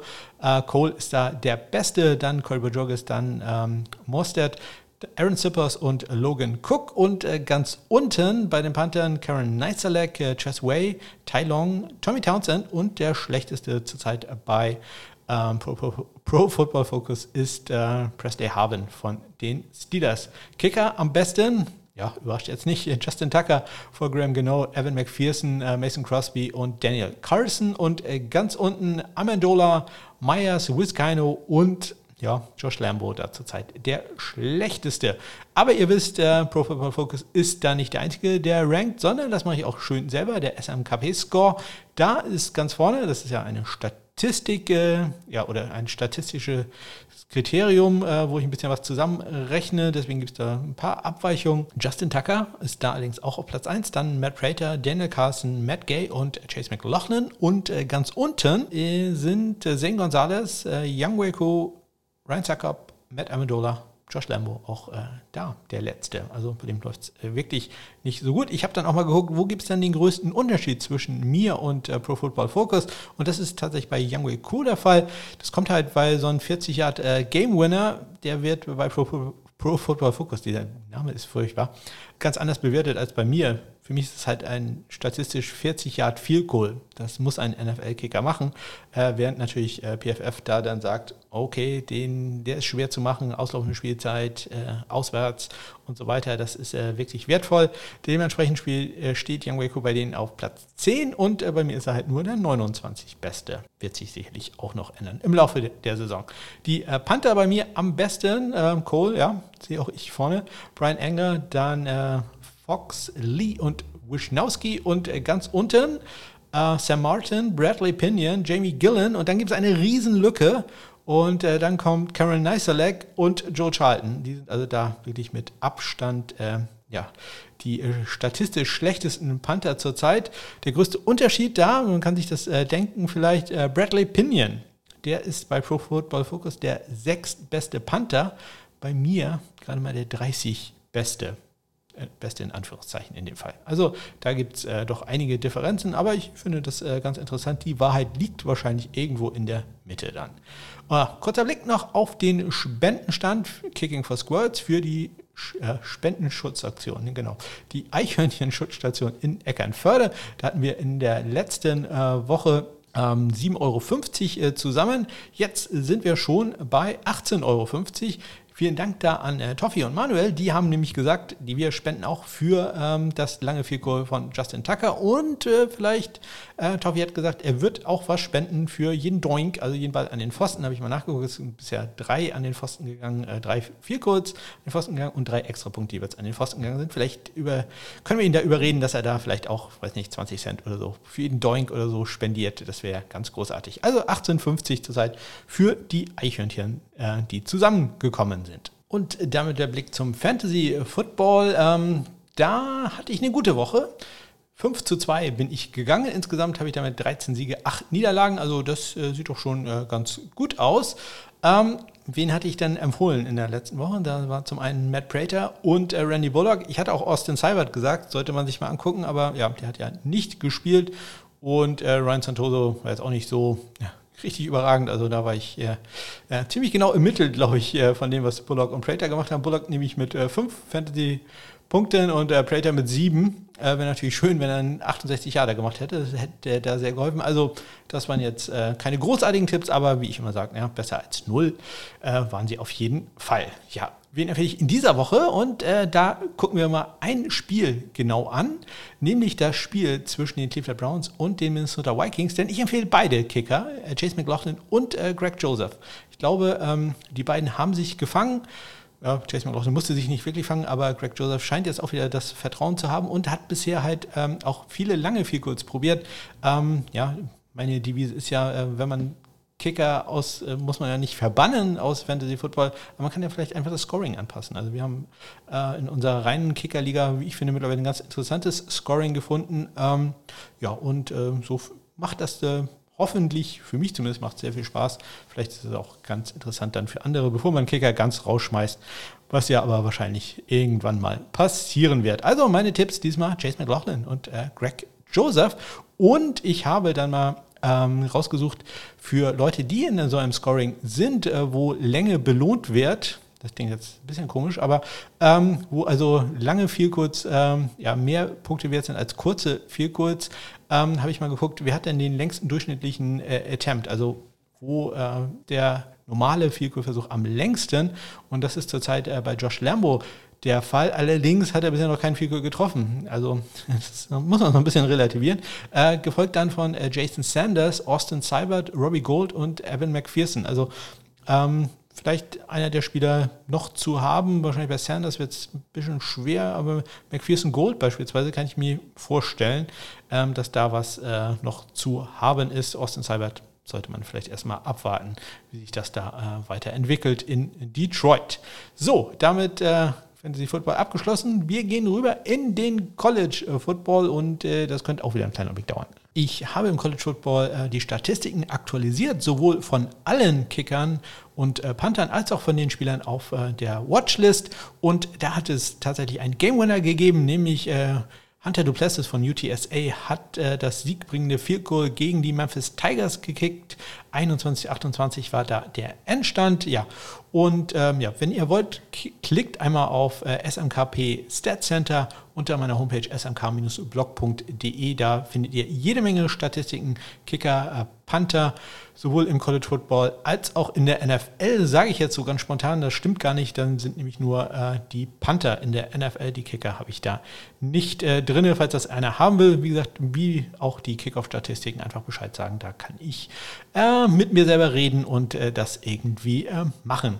Kommen wir jetzt zum College Football Kicker der Woche und der Preis geht dieses Mal ganz eindeutig an Harrison Mavis von der University of Missouri. Go Tigers! Ähm, sein 56 Yard Field und der war nicht nur gerade so drin, sondern der war deutlich drin. Äh, er zwingt die Overtime gegen Boston College. Leider verliert man da dann 41 zu 34, aber äh, Harrison Mavis ähm, mit einem Hammer Field Goal insgesamt 4 von 4 bei Extrapunkten, 2 von 2 bei Field Goals, inklusive halt diesem 56 Jahre. Eine Honorable Mention habe ich dann auch noch und die geht an Charles Campbell von den Indiana Hoosiers. Die gewinnen gegen einen Spieler, äh, gegen Western Kentucky, ähm, Go Hilltoppers. Die ähm, haben ja mit äh, Braden Navrison einen Spieler äh, von meiner Kicker-Watchlist äh, drauf, aber in diesem Fall war Charles Campbell deutlich besser, 3 von 3 bei Extrapunkten, 4 von 4 in viel kurz inklusive einem 48 Jahre insgesamt, also 15 Punkte gemacht beim knappen Sieg gegen Western Kentucky. Ja, und äh, im College Football läuft ja manchmal nicht ganz so gut für einige Kicker. Und äh, diesmal habe ich da, ja, ja, ich sag mal, drei insgesamt, ja, vier eigentlich sind es ausgewählt, ähm, in der Kategorie Not so Good äh, Kicker der Woche und ähm, es geht äh, los mit ähm, Nick Rice von äh, Old Dominion. Der hat zunächst einen 23 Yard Field geblockt gehabt, welches dann retourniert wurde äh, für 85 Yards zu einem Touchdown. Ähm, der Buffalo äh, Bulls, nicht Bills, der Bulls. Ähm, ja, ähm, lief also da nicht ganz so gut für den Kicker von den äh, Old Dominion äh, Monarchs und man verliert am Ende gegen Buffalo dann auch noch äh, mit 34 zu 35, weil er ja, bei auslaufender Uhr quasi einen Extrapunkt verschießt. Ich will ihm da nicht ganz äh, die alleinige Schuld geben, denn äh, wegen exzessiven Jubelns gab es vorher eine Unsportsmanlike äh, Strafe, die den äh, PRT halt 15 Jahre nach hinten gelegt hat. Von daher auch da seine Teamkameraden nicht ganz schuldlos, aber trotzdem ist das natürlich doof, wenn man äh, mit einem Punkt verliert, weil ein extra Punkt daneben geht und man hatte schon vorher ein äh, Field Goal, welches zu einem Touchdown retourniert wird. Also kein ganz so guter Tag äh, für Nick Rice. 0 von 1 bei Field Goals, 4 von 5 bei extra Punkten. Ja, äh, aber es geht ja immer noch ein bisschen äh, schlimmer. Ähm, Charleston Southern, äh, Go Buccaneers, die verlieren im Duell gegen, der, gegen die anderen Freibräuter, Freibeuter, Freibräuter, Freibeuter, äh, nämlich die East Carolina Pirates 28 zu 32, also auch nur vier Punkte und äh, ja, die haben gleich zwei Kicker eingesetzt, nämlich einer, einmal Sam Babash und Nathaniel Toole und äh, die haben insgesamt drei viel kurz daneben gesetzt. Und wenn man halt mit vier Punkten verliert, äh, tut das sehr weh. Ähm, 51 Jahre, ja, das kann man noch äh, verzeihen, aber 29 und 42 Yards, das kann man dann auch mal machen. Ja, ähnliches gilt für Christopher Dunn von der North Carolina State University, Go Wolfpack. Ähm, die gewinnen zwar sensationell gegen äh, Nummer 9 Clemson, 21 zu äh, 27 in der Verlängerung, aber ähm, das hätte auch schon vorher zu Ende sein können, wenn ähm, Herr Dunn nämlich ein 39 Yard Field Goal bei auslaufender Uhr getroffen hätte. Und er hat dazu auch noch ein 53 und 51 äh, Jahre auch noch davor daneben gesetzt. Ähm, gut, lange viel kurz, die sind verzeihbar, aber so in der Summe sieht es natürlich nicht schön aus, wenn man da am Ende 0 von 3 geht, äh, immerhin 3 von 3 bei Extrapunkten und in der Verlängerung hat man dann gewonnen, da musste man dann auch nicht mehr kickern oder durfte dann auch nicht mehr kicken.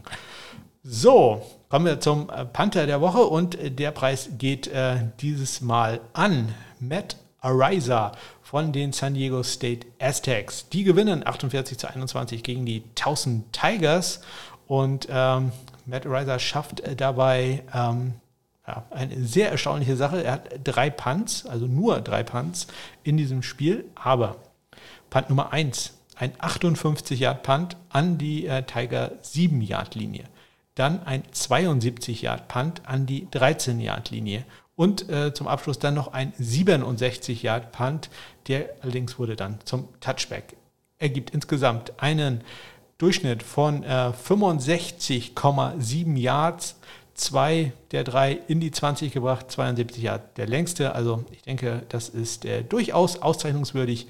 Matt Ariza von den San Diego State Aztecs und mein Panther der Woche, unser Panther der Woche, wir sind ja eine Familie hier. Ein paar Honorable Mentions habe ich dann noch, und zwar jede Menge Honorable Mentions, da war richtig was los, sehr, sehr gute Pantherleistung in äh, dieser Woche gewesen. Und äh, ja, ich fange an mit einem Spieler von meiner Watchlist, der Blake Hayes von den Illinois Fighting Illini. Die verlieren 13 zu 9 gegen die Purdue Boilermakers. Äh, Hayes hatte sechs Punts, vier davon in die äh, 20 gebracht, inklusive einen an die 9 und zwei Punts an die 6 Yard Linie. Ähm, 48,5 Yards im Schnitt, 80, 80 Yards der längste Punt, den er hatte. Dann haben wir Race Porter von den Washington Huskies. Die gewinnen in Overtime gegen Cal, gegen die Golden Bears mit äh, 31-24. Er hatte vier Punts für einen 55,5 Yard Schnitt, 67 Yards sein längster. Weiter geht's mit Aaron Rodriguez von den New Mexico Lobos. Die äh, verlieren 13 zu 20 gegen UTEP, aber er hat äh, dabei zumindest super gepantet. Sieben Punts, 52,9 Yards im Schnitt äh, ein in die 20 gebracht, 61 Yards. Der längste. Dann äh, statistisch vielleicht auch im ersten Moment nicht äh, ganz so äh, herausragend. Matt Hayball von der Florida Atlantic University, Go Owls, die verlieren 7,31 zu 7 zu 31 gegen Air Force, Go Falcons. Ähm, und er hatte sechs Punts für einen 44,2 Yard Schnitt. Das äh, klingt jetzt gut, aber jetzt auch nicht überragend. Äh, aber vier der sechs Punts in die 20 gebracht, inklusive einem Punt an die 3 Yard Linie, ein Punt an die 6 Yard Linie. Also auch das äh, ganz hervorragend. Auch sehr gut, Mark Vessett von den äh, Louisville Cardinals. Der hatte sieben Punts für einen 46,6 Yard Schnitt, drei in die 20 gebracht, einen an die 4, einen an die 6 und den er an die 4 gebracht hat. Ähm, das war ein beeindruckender 73 Yard Punt beim 31 zu 23 Sieg gegen die äh, Florida State University. Go Samuels. Äh, das erinnert mich daran, dass ich zumindest eine gewisse Zeit am äh, Samstagabend äh, bei Twitter Spaces verbracht habe. Da haben die Jungs vom Horns and Horses Podcast äh, einen äh, Twitter Space aufgemacht, äh, mit dem man sich äh, austauschen konnte und das hat mir sehr viel Spaß gemacht. Ich habe mich die ganze Zeit mit Dennis unterhalten und ja, wir haben ja, uns gegenseitig erzählt, was gerade in den Spielen passierte. Das kommt mir ganz gelegen. Ich bin ja nicht so unglaublich, wie sagt man da, multitasking fähig. Dann äh, Lucas Dean von UTSA, hatte ich vorhin erwähnt, der Sieg gegen Memphis. Der hatte fünf Punts, drei in die äh, 20 gebracht, ein Punt an die 5, ein an die 6, 63 Yards der längste und 51 Yards im Schnitt. Auch das super. Dann äh, David Gelb von äh, Maine, von den äh, Black Bears. 14 äh, zu 41 verlieren die gegen die Northern Illinois Huskies, aber Gelb hatte sieben Punts für 49,1 Yards im Schnitt, zwei in die 20 gebracht, 75 Yard, der längste. Da äh, wollte Matt Naranjo äh, nicht zurückhalten. Der Panther der Bowling Green Falcons, die gewinnen noch sensationeller als äh, der Sieg äh, von North, North, Carolina State gegen Clemson. 14 zu 10 schlägt man Minnesota, die Golden Gophers und äh, Matt Naranjo hatte 8 Punts inklusive einen 77 Yarder. Nicht ganz so weit ging es für den letzten Panther hier bei den Honorable Mentions, äh, das ist Jay Bramlett von den Notre Dame Fighting Irish. Die schlagen mein Alma Mater, die ähm, Universität von Wisconsin, ja, doch ziemlich deutlich, 41 zu 13. Äh, Bramlett hatte äh, sieben Punts, zwei davon in die 20 gebracht, 46,3 Yards im Schnitt und sein längster auch sehr gute 72 Yards lang gewesen. So, das war's aus dem College Football Bereich. Jetzt gehen wir nochmal ganz kurz in die European League of Football. Und wenn ich ganz kurz äh, sage, dann meine ich ziemlich lang.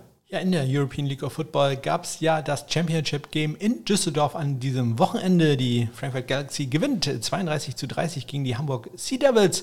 Friend of the Show, Philipp Fries Andersen, äh, probierte ganz am Ende ein 62 Yard äh, Field Goal. Das war links zu kurz.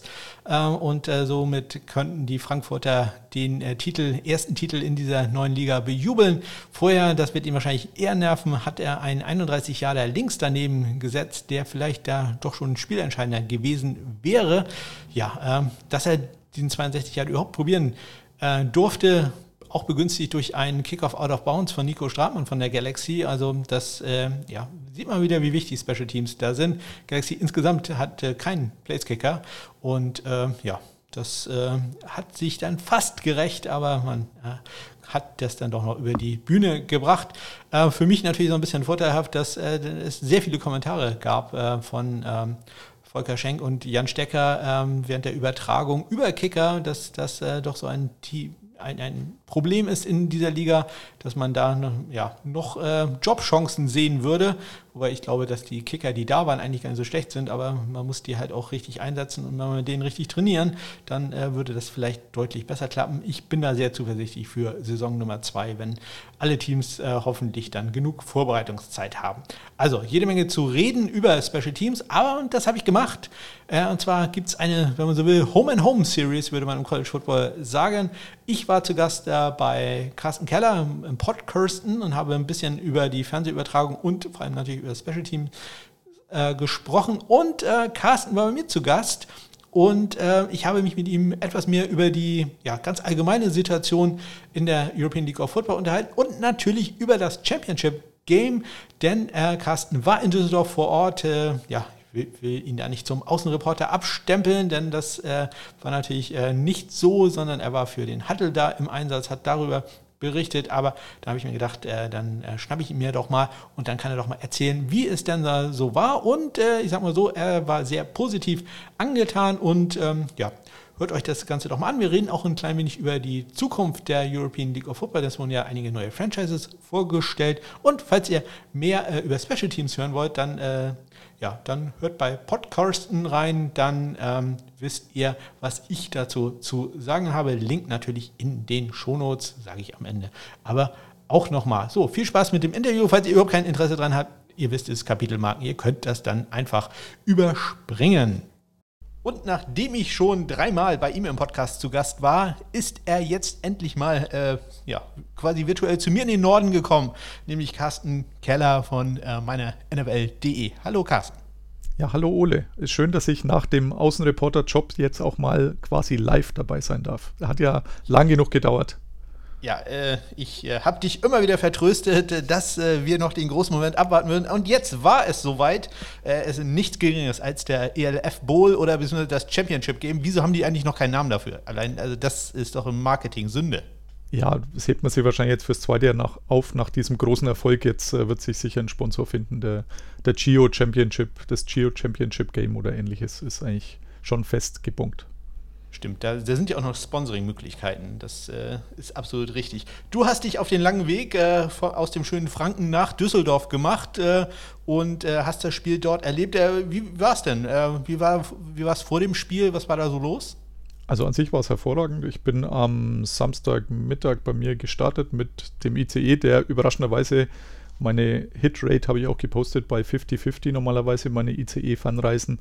Diesmal hat alles geklappt. Am Samstag bei der Rückfahrt sah es dann anders aus. Also ich bleibe bei 50% Erfolgschancen der Deutschen Bahn und äh, war dann aber nicht am Samstagabend bei dieser ja, Pre-Game-Party oder wie auch immer man das nennen will, ähm, die da beworben wurde. Keine Ahnung, was da los war. Also ich habe nichts darüber gelesen und äh, auch nicht irgendwelche begeisterten Fans gehört. Für mich ging es tatsächlich dann am Sonntag los. Da war ja ab 11 Uhr, wie du gesagt hast, war dann draußen schon so ein Fanfest, Tailgating-Party, wie auch immer man das nennen will.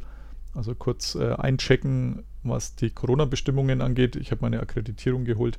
Da hat man tatsächlich auch drauf geschaut, dass äh, jeder entweder geimpft oder genesen oder getestet war. Also das hat geklappt, hat auch keine allzu langen Wartezeiten gegeben, zumindest bei mir nicht. Und bin dann tatsächlich auch hinter das Stadion auf, zu diesem Bereich, der ja sehr voll war. Also ich war überrascht dass äh, auch um die Zeit wirklich schon relativ viel geboten war. Also waren ein paar tausend Fans. Wer vielleicht die Footballerei gehört hat, ähm, Daniel war ja auch dort, der immer einer der Mitveranstalter dieses ELF-Talks war. Der sagt auch vielleicht 4, 5, 6.000, er kann schlecht schätzen. Geht mir genauso, es war auf jeden Fall sehr voll. Dicht gedrängt, also in Zeiten auch äh, von Corona ist es immer noch etwas ungewohnt und ich war gefühlt auch der Einzige, der seine Maske auch draußen noch ein bisschen auf hatte. Nicht, weil ich jetzt da besonders äh, glaube, dass das mit der Ansteckung schlimm ist, aber war es jetzt irgendwie gewohnt, hat mir jetzt auch nicht groß gestört. Es gab äh, Stände, natürlich Essenstände mit sehr langen Schlangen, also das war so ein bisschen negativ, denke ich, für die, die noch nicht gegessen hatten. Also ich habe in weißer Voraussicht vorher schon mal zugeschlagen. Und äh, dann hatten auch, also Galaxy hatte auch so einen Merchandising-Stand und auch Ryan Fire, die ja dann am Tor Vortag schon als neues Team verkündet worden sind. Da waren auch sehr, sehr, sehr viele mit rein Fire-Jerseys da. Also ich war überrascht, dass ja gefühlt ein Drittel der Personen, die Trikots anhatte, auch ein Düsseldorfer Trikot anhatte. Ist jetzt doch schon ein paar Jahre her, seit es sie nicht mehr gibt. Also 2007 ist die letzte Saison gewesen mit Ryan Fire in der NFL Europe oder überhaupt die letzte Saison.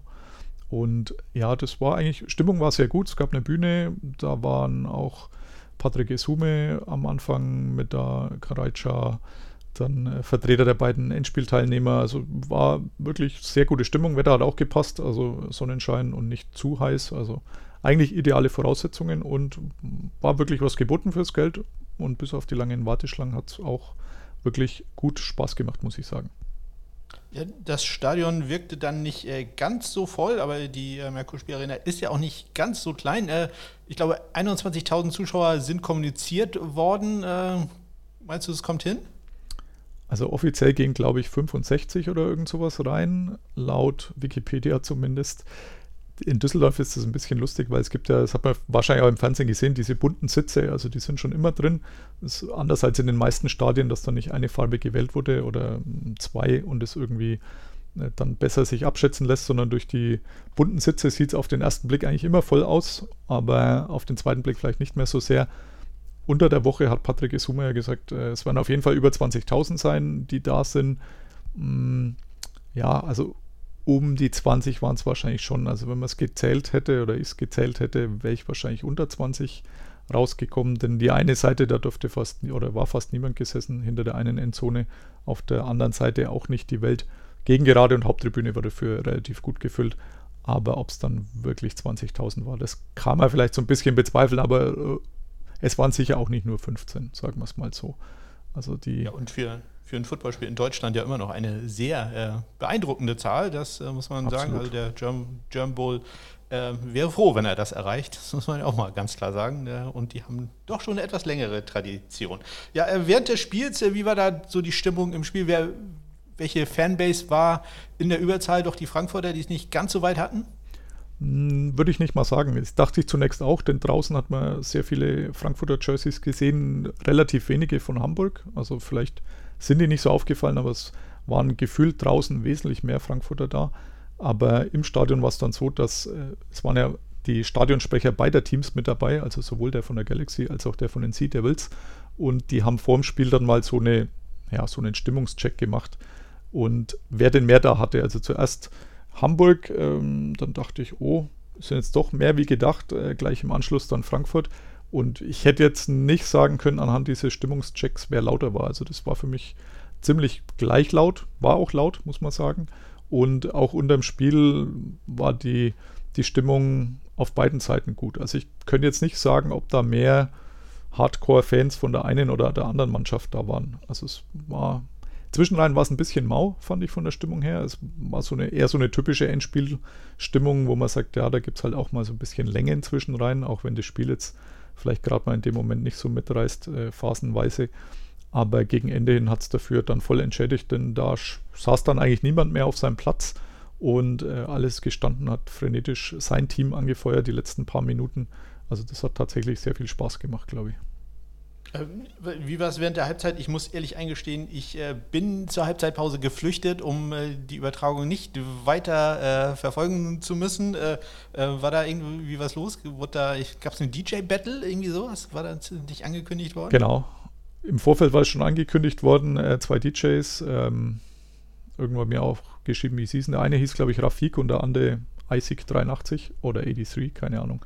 Äh, mir haben beide nichts gesagt. Das liegt daran, dass es jetzt nicht so direkt meine Musikrichtung ist. Aber ja, die, der eine hat ein Galaxy-Trikot an, der andere ein Hamburger und die haben sich dann wohl so einen Battle geliefert. Auch da bin ich jetzt eher unerfahren, was DJ-Battles angeht. Es haben halt abwechselnd irgendwie Musik gemacht. Ich habe zwischendurch habe ich Enter Sandman einen Riff erkannt, das wäre jetzt eher so meine Richtung. Der andere hatte Turn Down for What irgendwie mit drin. Aber ich hatte so den Eindruck, da ging es den meisten wie mir. Also die Riesenbegeisterung hat sich nicht eingestellt. Man hat es halt so zur Kenntnis genommen, höflich äh, Golfclap zum Schluss. Und äh, es war jetzt nicht so, dass, äh, dass da, glaube ich, jetzt dann alle losgelaufen sind und sich irgendwie, weiß gar nicht, ob die CDs haben oder sowas, oder ob sie bei Spotify sich äh, sofort die Playlist runtergeladen haben der beiden. Also ich habe es zumindest nicht getan. Was tatsächlich äh, sehr viel cooler war, war dann die Präsentation der drei neuen Franchises, die auch in der Halbzeit war denn ähm, da hatte man Vertreter von den drei Teams. Also zuerst die Vienna Vikings äh, hatten, ich glaube, drei geschickt. Äh, dann die Swaco Raiders Tirol hatten auch zwei oder drei, die auch äh, höflich beklatscht wurden. Also es war eine freundliche Aufnahme, würde ich sagen, vom Publikum für die beiden Teams. Ja, und dann gab es eigentlich kein Halten mehr, als dann die Abordnung von Ryan Fire, das waren dann, glaube ich, vier oder fünf, aufs Feld durften. Da hat man dann schon gemerkt, äh, dass wirklich äh, sehr viel Düsseldorfer Anhänger auch im Stadion waren. Also es war sehr, sehr laut und es äh, gab dann auch so richtige Feier-Feier-Sprechchöre, die sich relativ lange hinzogen und sehr gut hörbar waren. Also ich glaube, da hat die Liga tatsächlich was richtig gemacht. Wo dann diese Franchise irgendwann mal spielen wird, das stellt sich ja dann erst noch raus, denke ich. Denn ähm, ich kann mir jetzt nicht vorstellen, dass man in der Merkur Spielarena spielt und dann womöglich 3000 Zuschauer hat. Ja, äh, das äh, wäre ein bisschen schade, auch wenn du schon erwähnt hast, mit den Sitzen zumindest sieht es immerhin voll aus dann. Das ja. Äh, ist ja zumindest eine Sache. du hattest gerade erwähnt, dass beide Stadionsprecher, sowohl der Sea Devils als auch der Galaxy, im Einsatz waren. wie hat das geklappt? Ich habe so ein bisschen bei Facebook gelesen, da war nicht jeder ganz zufrieden mit. Nee, ich auch nicht. Also ich, äh, gut, ich war grundsätzlich, war ich jetzt eh ein bisschen eher für Frankfurt. In meinem früheren Leben bin ich auch zu äh, Spielen der Galaxy immer mal hingepilgert, also war so zweimal im Jahr, als es die NFL Europe noch gab. Dementsprechend war ich da auch eher für die und äh, Thomas Kössling hat ja vorher seinen Beruf aufgegeben, um jetzt da voll Head Coach zu werden im Frühjahr und hatte zufällig den gleichen Beruf wie ich, also das nimmt mich dann auch ein bisschen mehr ein. Deswegen war ich da womöglich schon ein bisschen parteiisch und das ähm, ging aber anscheinend nicht nur mir so, dass äh, ich den, den Stadionsprecher Frankfurts deutlich besser fand. Also der Hamburger hat sich hauptsächlich darauf äh, beschränkt, dass er Hamburg Sie gerufen hat und dann das Publikum mit Devils antworten sollte. Das hat ungefähr zweimal geklappt, danach nicht mehr, hat es aber eisern durchgezogen. Also Hamburg Sie habe ich wirklich sehr, sehr oft gehört. Ähm, das dazugehörige Devils, das kam eher nicht mehr so. Und auch sonst war es jetzt nicht so berauschend. Also ich war jetzt zweimal in Stuttgart bei den Spielen der GFL bzw. der ELF, wo es jeweils der gleiche Stadionsprecher immer war. Also den habe ich jetzt viermal gehört. Den fand ich im Vergleich doch deutlich besser wie den Hamburger und wahrscheinlich auch besser wie den Frankfurter. Also da ist vielleicht noch ein bisschen Luft nach oben, um es mal vorsichtig auszudrücken. Ja, dieses Sea Devil, das habe ich auch im, äh, in der TV-Übertragung häufiger gehört und äh, ja auch äh, nie eine Reaktion darauf. da habe ich mir auch gedacht, ah, ja, ja, aber er hat es durchgezogen. Das ist ja auch eine Sache, man muss halt äh, da dann auch das Selbstver Selbstbewusstsein haben, das einfach zu machen. Vielleicht klappt es ja, nächstes Jahr. Selbstbewusstsein hat, hat auch der Schiedsrichter gehabt, der Malte Scholz, ähm, von dir ein ganz besonderer Freund, denn du warst ja, ja beim äh, BP-Game, möchte ich das mal sagen, in Stuttgart äh, dabei und äh, hast danach sogar, ich glaube, wahrscheinlich das erste Interview mit einem ELF-Schiedsrichter in der Geschichte der Liga, wahrscheinlich auch das letzte, weil ja. das wahrscheinlich danach verboten wurde, äh, gemacht. Ähm, es, es, gab jetzt auch Instant Replay. Wie, wie ist das im Stadion rübergekommen? Also man hat mitgekriegt, dass es ist. Ähm, es wurde dann auch immer eingeblendet auf der Anzeigetafel, wie er dann an diesem Kasten steht. Den hatte ich vor dem Spiel schon mal fotografiert und dann auch getwittert, glaube ich.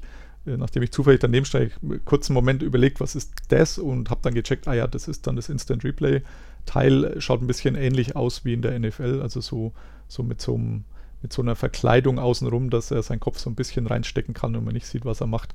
Ähm, wurde, glaube ich, dreimal angewendet im Spiel ich habe dann, äh, beim einen Mal habe ich den Call überhaupt nicht verstanden danach. Also ich glaube, es hieß dann der, der Call Stands, wie bei den, weiß gar nicht, ob es bei allen dreien so war oder nur bei zwei. Also bei zwei bin ich mir also sicher. Die, einmal haben sie reversed, da war ein Touchdown, den haben sie dann down gecallt. ah, ja, ja, ja, stimmt, an der Ein-Yard-Linie. Genau, das ist der, den ich tatsächlich auch nicht wirklich verstanden hatte, denn da war ich dann schon unten am Feld, da konnte man dann die Durchsage nicht so verstehen. Einmal war er auch im Stadion an sich nicht zu verstehen, da war anscheinend sein sein Übertragungsgerät irgendwie kaputt. Also hat er offensichtlich irgendwas erzählt, bis ihm dann einer äh, Bescheid gegeben hat, dass der Ton nicht ankommt. Dann hat man irgendwas ausgewechselt, dann war er wieder nicht zu verstehen. Also technisch äh, gab es noch ein, zwei Kleinigkeiten zu verbessern. Und ja, also ich war tatsächlich überrascht, dass äh, Malte Scholz eben dieser Schiedsrichter ist. Das hatte ich vorher nicht gelesen gehabt, aber ihn dann natürlich sofort erkannt, nachdem ich ihn äh, eben da interviewt hatte. Und äh, ich vermute auch, äh, dass es das einzige Interview mit einem Schiedsrichter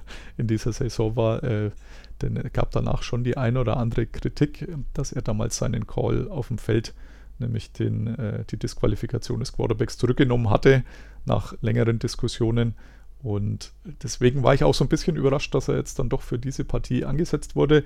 Und ja, ich bin kein großer Fan dieser Schiedsrichterleistung gewesen bei dem Spiel gestern. Also mir waren es deutlich zu viele Roughing the Passer. Ich habe dann auch im Spielbericht äh, geschrieben, dass äh, zumindest bei der dritten Strafe doch also lautstarke Buhrufe zu hören waren. Einer davon war meiner. Also ich, ich konnte dann auch nicht mehr, weil ich mir gedacht habe, also das kann kein Roughing the Passer sein. Also es, das, das, war die Geschichte, wo dann sich gegenseitig das aufgehoben hat mit äh, dem Intentional Grounding von äh, Jadrian Clark.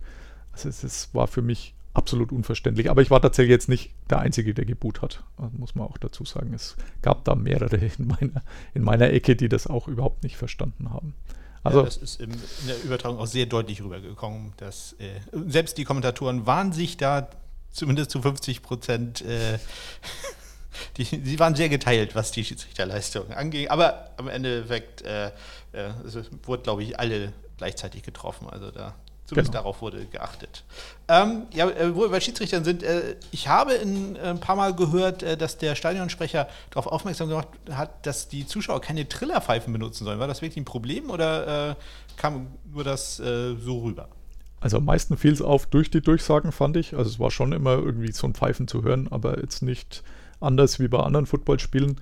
Ich habe ein paar Mal Übertragungen jetzt in der Saison aus Breslau gesehen. Da war das auch relativ deutlich am Ton am Fernseher zu hören. So schlimm fand ich es jetzt diesmal im Stadion nicht. Also mir wäre es jetzt, wenn es nicht erwähnt worden wäre, wahrscheinlich überhaupt nicht aufgefallen. Aber die Durchsage kam tatsächlich drei oder viermal vom Stadionsprecher. Man möchte das doch bitte lassen. Also wenn, dann war es vielleicht in der Nähe irgendwelcher Mikrofone, die das mehr aufgenommen haben. Aber bei mir, ich hatte wirklich einen sehr guten Platz. Also die, die Pressetribüne ist so ja, Mittellinie oder 46 Yard Linie war es, glaube ich, Verlängerung nach oben. Also da in der Nähe war jetzt sicher keiner, der irgendeine Trillerpfeife benutzt hat. Aber anscheinend war es weiter unten auf dem Feld schon ein Problem oder zumindest dann in der Übertragung. Also ich habe es jetzt nicht so wahrgenommen, wenn, wenn keiner der Stadionsprecher was gesagt hätte, dann wäre es mir wahrscheinlich gar nicht aufgefallen. Aber offensichtlich war es schlimm genug, dass man es doch mehrmals durchsagen musste. Ja, äh, wie würdest du deine insgesamt äh, EFL ELF, Gott. European League of Football. Das, da, da werde ich nie, nie drauf kommen. Man muss sich nur die Zahl 11 merken. So mache ich es ja, mittlerweile. Das, äh, ich, ich, will immer Elfen sagen, aber selbst das, daran scheitere ich immer. Ähm, wie, wie, würdest du da dein Championship Game Experience raten? Wir vergeben einfach mal Sterne äh, von 1 bis 5, wie bei Amazon. Äh, was würdest du sagen? Also auf, auch aufgrund des Spielverlaufs, denke ich mal, denn der war ja fast so, wie wenn sich die ELF hätte malen müssen. Also ich glaube, äh, das Schlechteste wäre tatsächlich gewesen, wenn es halt so ein, so ein einseitiges äh, Game gewonnen wäre mit dem, mit dem Sieger, der früh feststeht.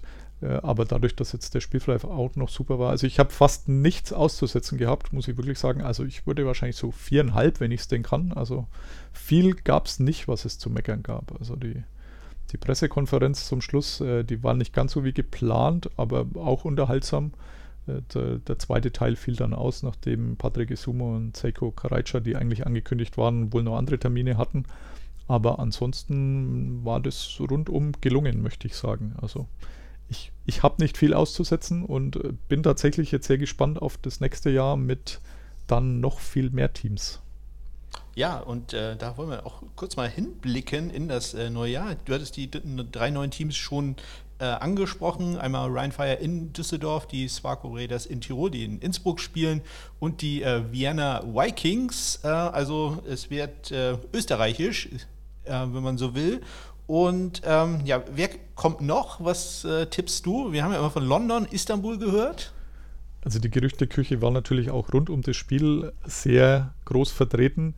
Ich habe heute früh dann ausnahmsweise auch mal den äh, Bromantiker-Podcast gehört, nachdem mir jemand gesteckt hatte, dass äh, Patrick Isume da auch noch ein paar Takte zu verliert, nach äh, anscheinend sehr kurzer Nacht. Also äh, hat er gleich am Anfang äh, gesagt, dass er nicht wirklich viel geschlafen hatte und natürlich platt ist nach dem Tag gestern. Kann ich auch absolut nachvollziehen. Also auch ich war platt und ich glaube, er musste ungefähr zehnmal so viele Sachen machen wie ich.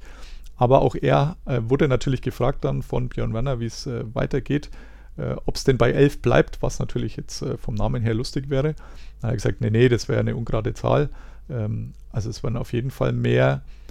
Es klang so, als ob es auf jeden Fall 14, vielleicht sogar 16 Teams werden. Wenn es so wäre, also ich denke, äh, London hast du ja gerade schon gesagt, ähm, das klang ja das ganze Jahr über, als ob das schon ziemlich fix wäre. Die Ryan Fire Website hat ja anscheinend gleich ein Bild geleakt äh, am Samstag noch wo, wo die anderen Standorte auch mit, oder mögliche andere Standorte auch mit drauf waren. Ähm, demnach wäre Amsterdam, Paris, Istanbul und auch Stockholm wohl Thema. Also wenn es denn so käme, dann wären wir doch bei einer sehr stattlichen Anzahl von Teams. Also 16 klingt schon sehr, sehr gut. Das wäre für mich jetzt oder aus meiner Sicht aber auch dann so ziemlich das Maximum. Also mit 16, glaube ich, könnte man eine sehr coole Liga aufziehen. 18 klingt schon irgendwie schräg und da hätte man dann doch Europa ganz gut abgedeckt, denke ich, was so äh, die, die Football-Begeisterung angeht. Außer Prag ja. vielleicht noch, aber ansonsten sieht es ja, gut da, aus. da kann man sicherlich äh, gespannt sein. Auch äh, mir erscheint jetzt äh, 16 schon ziemlich viel. Also, ähm, aber man muss auch äh, ganz klar sagen, wir beide haben im März gesagt, äh, es gibt eine fünfprozentige Chance, dass die Liga überhaupt spielt. Also unser Expertenwissen auf dem Gebiet darf stark angezweifelt werden, muss ich ehrlich zugeben. Gibt es denn irgendeine Sache, die du dir wirklich wünschen würdest für Saison Nummer zwei? Oder wenn du im Ohr von Patrick Isume und äh, Ceko Reitscher sitzen könntest, gibt es eine Sache, wo du sagst, hier, macht doch das mal. Nee, also ich finde, äh, so wie sie es jetzt durchgezogen haben, fand ich sehr, sehr gut. Ja. Mehr, mehr Transparenz wäre manchmal wünschenswert. Also wir, das lag ja vielleicht dann auch daran, dass wir eben nur bei 5% Wahrscheinlichkeit waren und wir uns da einig waren, dass es ja im Vorfeld quasi keine Transparenz gab. Also die, die Neuigkeiten oder möglichen Sachen musste man sich irgendwie eben bei diesem Twitter-Talk der Footballerei zusammensuchen oder aus irgendwelchen anderen mehr oder weniger dubiosen Quellen, bis dann die beiden sich mal selbst zusammengesetzt hatten, aber auch ohne irgendwelche Fragen von außen, sondern nur selbst ein bisschen was erzählt haben. Das äh, fand ich jetzt nicht unbedingt besonders gelungen. Da kann man sicher die Leute noch ein bisschen mehr abholen, indem man halt vielleicht die News dann auch ein bisschen transparenter anbietet und ja, auch mal vielleicht kritische Nachfragen zulässt. Das war ja, glaube ich, am Anfang nicht so wirklich gewünscht. Weiß nicht, ob das jetzt anders ist. Das Ausfallen der zweiten Hälfte der Pressekonferenz wäre jetzt vielleicht auch so ein Fingerzeig, dass man da noch nicht so viel weiter ist. Aber vielleicht gab es ja wirklich wichtige Termine. Also die eine Kollegin, die da war, die hat dann schon gleich gesagt, ja, ich hätte schon ein paar kritische Fragen gehabt.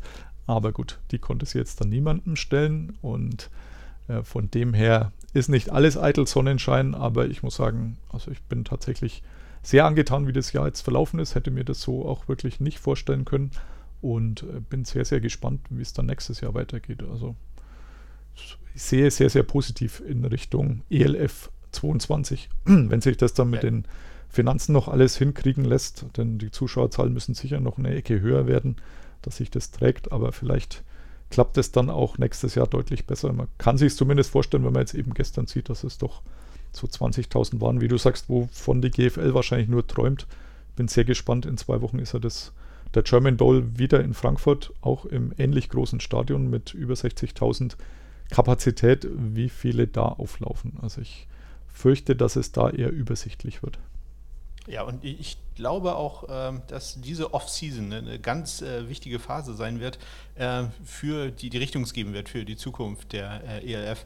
Wenn man nämlich sieht, dass beispielsweise Spieler aus Dresden oder aus Schwäbisch Hall zu den entsprechenden relativ naheliegenden Teams in die ELF gehen, ähm, dann glaube ich, wird man sich ganz, ganz große Gedanken machen müssen äh, im deutschen Football, wo man sich schon vor zehn Jahren sehr viele Gedanken hätte machen können. Ähm, und äh, wo die ELF jetzt ja aufgezeigt hat, was an Potenzial da wohl da gewesen wäre, wenn man das ein bisschen geschickter mal vermarktet hätte. Ähm, ich, ich, glaube deswegen, dass diese Offseason wird sehr, sehr spannend werden äh, und sehr entscheidend. Wahrscheinlich für beide Seiten. Also die, die GFL ja, die muss ich auch mal umgucken, was sie da so macht. Ja. Und äh, ich bin hier ja in Schleswig-Holstein, wo wir einen unglaublich treuen ähm, GFL-Verband haben. Also äh, alles, was der AFVD sagt, das wird hier abgesegnet und unterstützt. Und also es ist, äh, ja, weiß nicht, ob das so gut sein wird äh, in Zukunft hier, ob wir da noch groß GFL-Football sehen werden. So, jetzt habe ich einen kleinen Monolog gemacht. Herzlichen Dank, Carsten, für deine Berichterstattung aus Düsseldorf. Und ja, wo kann man dich erreichen? Wo muss man hinklicken? Am besten bei Twitter, at meine-nfl. Wer ansonsten mal Facebook oder ähnliches vorbeischaut, das läuft immer so in zweiter Linie erst bei mir. Und den Podcasten, bei dem du ja diesmal auch zum Glück wieder mitwirkst, den gibt es bei meine-nfl.de oder überall, wo es natürlich Podcasts gibt. Und Links dazu findet ihr natürlich in den Shownotes. Vielen Dank, Carsten. Sehr gerne. Ja, vielen Dank da nochmal an Carsten. Und äh, ja, das war es dann auch schon mit der 71. Ausgabe vom Sunday Morning Kicker. War ordentlich, ordentlich was los. Ich hoffe, das bleibt auch so, denn äh, ja, ich will auch ein bisschen was äh, zu erzählen haben und natürlich will ich auch ein bisschen was über spannende Sachen zu erzählen haben. Ähm, ihr wisst es, ich liebe es, Statistiken vorzulegen, vorzulesen, aber rein nur Statistiken vorzulesen, ist dann vielleicht doch auch etwas äh, langweilig. Und wo ich doch mittlerweile so viele äh, Zuhörer habe, ähm, denen will man ja auch ein bisschen was bieten. Das kann ich natürlich nur, wenn ich da eine gewisse Vorlage auch von den Spielen her bekomme. Ich erinnere nochmal an meine Homepage smk-blog.de. Da findet ihr alle möglichen Kontaktmöglichkeiten, ebenso auch in den Shownotes. Insbesondere sagt mir Bescheid wegen der Becher. Ja, da müsste ich tatsächlich demnächst äh, Bescheid wissen, falls ihr wissen wollt, welche Farben da möglich sind immer melden. Ich schicke euch die Farbpalette. Ansonsten wünsche ich euch eine ganz großartige Woche. Bis dann.